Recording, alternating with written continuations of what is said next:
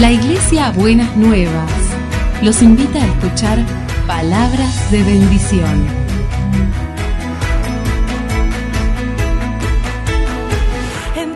Si desean asistir a nuestras reuniones, los esperamos en Avenida de Lepiane 3925, esquina Subiría, Bajo Flores, Ciudad de Buenos Aires.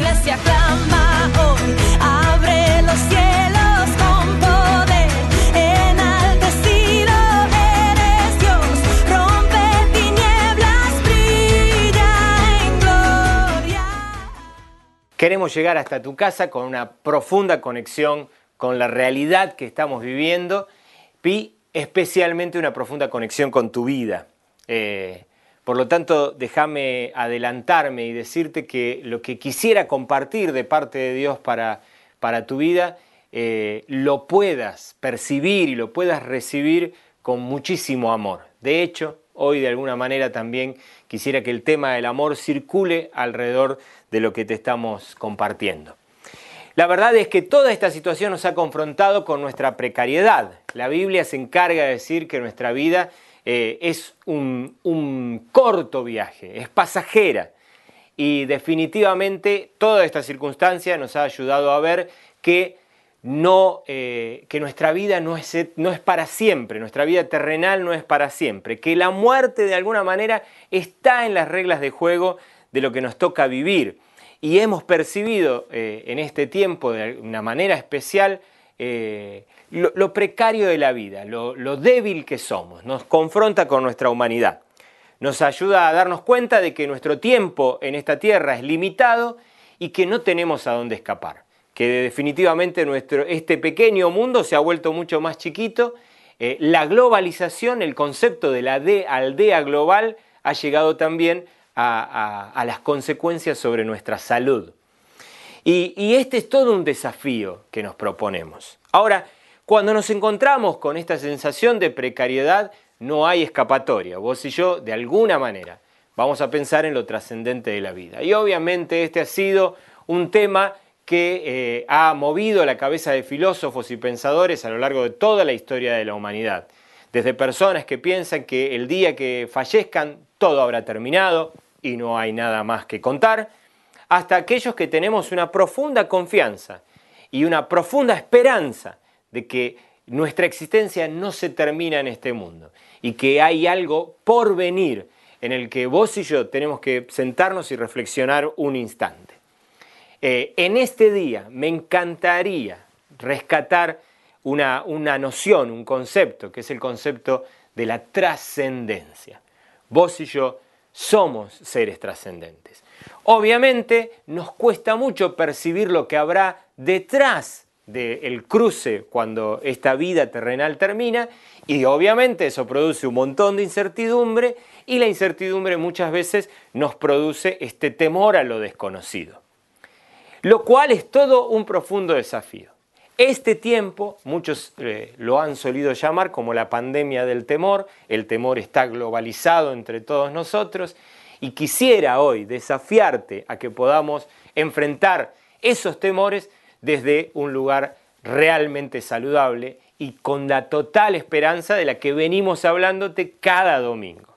Lo dijimos hace unos domingos atrás, al tener tal esperanza, actuamos en el día de hoy con plena confianza. Nos dice el apóstol Pablo ahí en la segunda carta a los Corintios en eh, el, versículo 12 del capítulo 3. Eh, este gran desafío de la incertidumbre que nos produce nuestra trascendencia, qué será después de nosotros una vez que nuestros días en la tierra terminen, eh, es, un, es un concepto que está trabajado en la Biblia a lo largo de casi todas sus páginas. El apóstol Juan, de hecho, en su primera carta, eh, toma en, relación estos dos conceptos, el concepto de la trascendencia y el concepto del temor, y los conjuga en una reflexión maravillosa que él hace en el capítulo 4 de su carta a partir del versículo 17. Y quisiera invitarte a que tomes conciencia y a que tomes conexión con esta idea.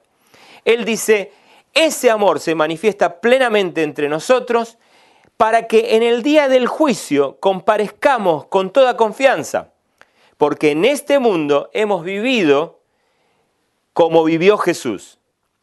En el amor no hay temor, sino que el amor perfecto echa fuera el temor.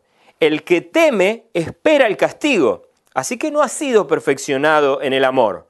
Nosotros amamos porque Él nos amó primero. Eh, en este pasaje aparece un concepto que, si te pareces un poquito a mí, probablemente te, disgusta o te pone incómodo, que es el concepto del juicio. A nadie le gusta que le llegue una situación, una citación judicial a su casa. Obviamente eso nos incomoda y nos, nos llena de, de incertidumbre y preocupación. Pero habrá un día donde de alguna manera estaremos delante de Dios y rendiremos cuenta por nuestra vida. Eso es lo que Juan nos revela. Y obviamente a ninguno de nosotros eh, probablemente nos, nos eh, enamore mucho la idea de una religión con divinidades castigadoras. Eh, sin embargo, la idea de juicio de la que va a hablar Juan tiene mucho más que ver con el concepto de trascendencia que con el concepto de castigo. De hecho, Juan está ayudándote a encontrar las herramientas para que no percibas esa instancia como un castigo con consecuencias negativas sobre tu vida, sino en un encuentro maravilloso de amor. Juan va a decir, ese amor se manifiesta plenamente. Hay una posibilidad, y déjame hablarte especialmente a vos, que quizás en este momento estás haciéndote preguntas que están relacionadas con lo que te estoy planteando, déjame decirte que el amor de Dios quiere manifestarse plenamente sobre tu vida, se quiere derramar sobre tu vida. Me parece eh, vital comprender que la respuesta que Juan quiere dar a los días de nuestra trascendencia es definitivamente un encuentro de relación amorosa con Dios. Juan no te está dando la clave de un trámite eh, burocrático para que vos salves te salves de una situación judicial el día que tus días sobre esta tierra terminen. Juan te está hablando de la maravillosa oportunidad de entrar en una relación de amor con el creador del universo. Y dice que cuando vos vivís en ese amor, cuando caminás en ese amor, entonces no hay por qué temer ningún castigo, no hay por qué temer ninguna consecuencia negativa, porque el perfecto amor echa fuera, desplaza al temor. Ahora, déjame decirte esto que para mí es una aclaración que es valiosa en este momento de lo que te quiero compartir. No estamos eh, demonizando el temor, no estamos diciendo que el temor no es de personas espirituales. No queremos venir aquí a que eh, cuando alguna situación de todas las que experimentamos en este tiempo por ahí te produce algún tipo de temor, vos empieces a percibir o a, concebir en tu cabeza, ah, no soy del todo espiritual, me, falta este, espiritualidad frente a estas cosas. No, no, el, temor es parte de la experiencia humana. El temor es una emoción y como emoción es propia de nuestra naturaleza. El temor nos ayuda muchas veces a, enfrentar la vida. Si, si cuando llegás algún día a abrir la puerta de tu casa te encontrás del otro lado con un tigre de bengala, obviamente que eso va a producir miedo y tu sentido de preservación va a hacer que cierres la puerta y por el ojo de, la, de, tu mirilla o por el ojo de la cerradura veas qué será del tigre una vez que cerraste la puerta. Y obviamente ese miedo es, eh, es parte de nuestra condición como seres humanos. El problema con, el miedo es cuando nos quedamos instalados ahí, el problema con el miedo es cuando nos quedamos sin poder movernos, sin poder salir de ahí, y nuestra vida queda regida y empezamos a tomar decisiones movilizadas por el temor. Y eso es lo que en esta mañana me encantaría desafiarte a que no ocurra.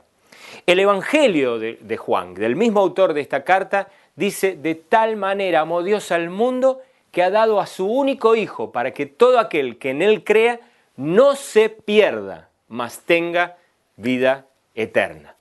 Fíjate cómo otra vez empiezan a conjugarse estos elementos. Tu vida es trascendente. Tu vida no termina en la experiencia humana que tenemos en este recorrido en el planeta Tierra. Tu vida va a trascender y es importante que vos entiendas que no solamente tu vida trasciende, sino que además lo que haces es trascendente. Lo que decís es trascendente. Tiene un efecto. Y tiene un efecto que puede ser de enorme bendición en la vida de otros o puede ser de enorme maldición sobre la vida de otros. Tenemos el relato de personas que sembraron algo que hoy sus nietos, sus bisnietos y sus tataranietos están recogiendo frutos, porque fue una buena siembra, fue una experiencia, fue una acción de amor que tiene consecuencias generación tras generación. Y así también tenemos la experiencia de aquellos que sin darse cuenta lo trascendente que son sus palabras, sus dichos y sus actos, hacen cosas que tienen efectos negativos en las generaciones que vienen. Es importante concebir esta idea de que vos y yo somos trascendentes y que cuando no somos conscientes de esa trascendencia nos perdemos. ¿Qué nos perdemos? Nos perdemos conexión con la vida, nos perdemos conexión con los demás, con nuestras relaciones, perdemos conexión con el efecto que podemos provocar en los demás. Y eso hace que estemos como perdidos, desorientados.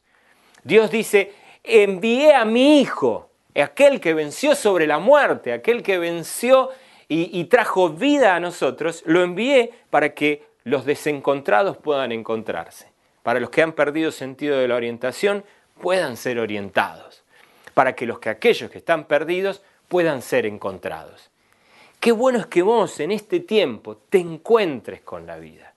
Yo quisiera animarte a que te encuentres con Dios, porque cuando te encontrás con Dios, tenés enormes posibilidades para que todas las experiencias que te rodean te sirvan y te nutren para que vos encuentres mejor ubicación en el planeta, eh, te, te ubiques mejor en la situación. Quisiera invitarte a que estas experiencias apelen, hablen a vos, como mucho decía Norberto el domingo pasado, eh, apelen a vos para que vos crezcas en tu vida y te desarrolles y no eh, se profundice tu, sensación de, estar perdido.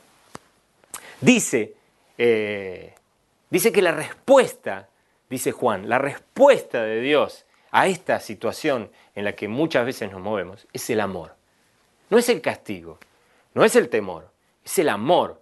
Es Dios que viene y te dice, te quiero encontrado, te quiero ubicado en la vida, te quiero conectado con tu existencia, con la terrena y con la que va a venir.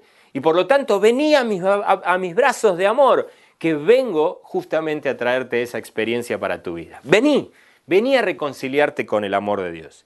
Vení a reconciliarte con la idea de que podés derramar amor sobre los demás.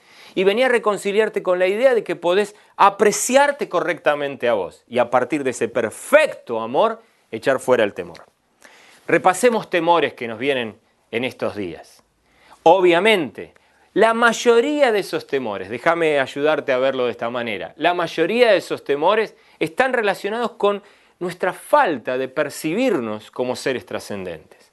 El primer temor que se me ocurre en este tiempo, obviamente, es el temor a la muerte.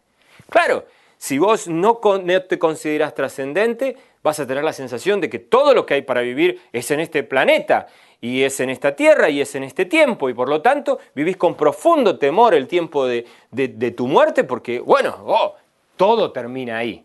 Pero cuando nos damos cuenta que la vida se extiende más allá de lo que pasa en este planeta y nos damos cuenta que Cristo vino y derrotó a la muerte como lo anunciamos el domingo pasado, entonces nuestra condición, nuestro, nuestro sentido nos ayuda a estar mejor ubicados y entonces nos damos cuenta que eh, no hay por qué temer a la muerte. Eh, hay personas que por temerle tanto a la muerte dejan de vivir.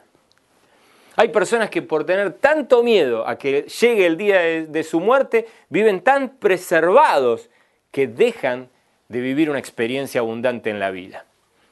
Eh, es una pena. la muerte ha sido vencida y derrotada por Jesús y quiero invitarte a que conectes con esa realidad te amigues con esa situación. Eh, el otro temor que aparece es el temor a la enfermedad.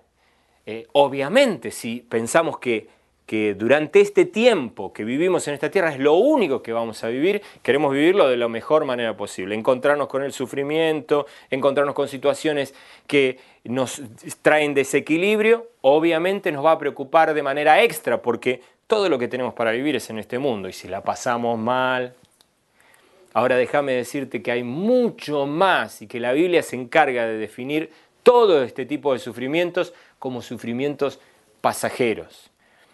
Tu vida terrenal es un pequeño punto en el marco de la enorme eternidad. Y Dios promete acompañarte en un viaje que va de gloria en gloria, como lo decíamos, y que puede ser difícil. Nunca se te prometió el fin de las situaciones que pueden ser complejas o que pueden ser difíciles o que pueden ser eh, eh, relacionadas con la aflicción. Pero Cristo dijo, confía, yo he vencido al mundo. Eh, el rey David va a decir, aunque ande por valle de sombra de muerte. No hay un, interruptor que nos saque de los valles de sombra de muerte, pero hay un Dios que promete acompañarnos en ese proceso. El otro temor que ocurre tiene que ver con la enfermedad de nuestros seres queridos. Tememos a la muerte, tenemos a, nuestra propia enfermedad, tememos a la enfermedad de nuestros seres queridos. Qué importante es que vos enseñes y comuniques a quienes te rodean que definitivamente hay una experiencia trascendente y que hay una experiencia que tiene que ver con el concepto de eternidad. Y yo quisiera abrazarte y quisiera animarte a que vos puedas proclamar y enseñar y transmitir esto con tus palabras, con tu gesto. El cuarto temor que se me ocurre que muchos de nosotros tenemos es todo lo que tiene que ver con el encierro, con el aislamiento, con esta experiencia de vivir en esta cuarentena eh, que tenemos que llevar adelante. Quisiera invitarte a que comprendas que no hay por qué quedar aislado aun cuando quedes eh, protegido en tu casa. Eh, hay gente a la cual llamar, hay gente a la cual llamar para que te dejes amar y vivas el perfecto amor. Y hay gente a la cual llamar para que ames y sirvas con tus palabras, con tu actitud, con tu gesto. El quinto y último temor que se me ocurre que nos aparece en la vida en este tiempo es el temor a la escasez económica. La Biblia tiene palabra este, abundante sobre nuestra posibilidad de depositar nuestra confianza en Dios, sabiendo que Él es Dios proveedor, sabiendo que Él tiene todo bajo control. Dice también David, joven fui y he envejecido y no he visto justo alguno desamparado ni a su descendencia que mendigue pan. Esta es una verdad, es una realidad. Eh, tengo recopiladas cientos de historias de personas que cuentan cómo Dios ha provisto su necesidad aún en último momento. Personas que les ha llegado la cena de Navidad cuando no tenían un peso. Personas que les llegó el dinero necesario para trasladarse de un punto al otro para que la provisión llegara a sus vidas. Me ha pasado en mi propia vida sentirme movido a ofrendarle a alguien aún, aún desprovisto de todos los recursos y ver cómo eso que ofrendé vuelve o vuelve duplicado por otro lado. Créeme, créeme, Dios está en control. él, él trasciende a toda esta realidad y Él está acompañándote en este tiempo. Quiero insistirte con esto. No es que el temor sea pecaminoso, no te sientas mal con vos mismo si en algún momento sentís temor. Pero si tenés en algún momento miedo, volvé tu rostro a Dios y abrazate al amor, porque el perfecto amor echa fuera el temor. Es como si el temor fuera una sala, ¿no? una habitación rodeada de puertas, con, varias puertas a tu alrededor. La vida muchas veces te va a dejar en, ese, en esa habitación y de alguna manera vas a volver a estar ahí y vas a a, sentir que si no haces algo, si, si no haces algún tipo de movimiento, si no tomas algunas decisiones, las paredes empiezan como a achicarse. Y obviamente el temor que es propio de la naturaleza humana no es un lugar para el cual quedarse a vivir, no es un lugar desde el cual tomar decisiones. Y la primera decisión que vos tenés es cómo salís, cómo haces para no quedarte instalado, cómo haces, para hacer un movimiento que te saque de esa sala del miedo y te lleve a un lugar mejor. Y obviamente se te ofrecen varias opciones de, puertas. El aislamiento es una, me encierro, me quedo, me, callo, me guardo para adentro. No toques ese picaporte. Puede ser que sea eh, eh, la hostilidad, el enojo. No toques ese picaporte. No salgas de tu temor por ahí. Puede ser que tenga que ver con la preocupación y entonces te llenas de preocupaciones y pensás lo que va a pasar mañana, pasado y sí, sí, sí. No toques ese picaporte. Lo que la Biblia te enseña es que de ese cuarto, de esa habitación del temor, propia de nuestra condición humana, se sale tomando el picaporte del perfecto amor. Y entonces en ese sentido, déjame decirte cómo perfeccionamos el amor. Bueno, por empezar, amate a vos mismo, ¿no? Tené cuidado sobre tu persona. No, no te quedes aislado. Llama a quien tengas que llamar. Entra en contacto con personas que te puedan hacer bien. Utiliza los medios tecnológicos. No solamente eh, déjate amar, ama a otros. Está bien, qué bueno es recibir la llamada.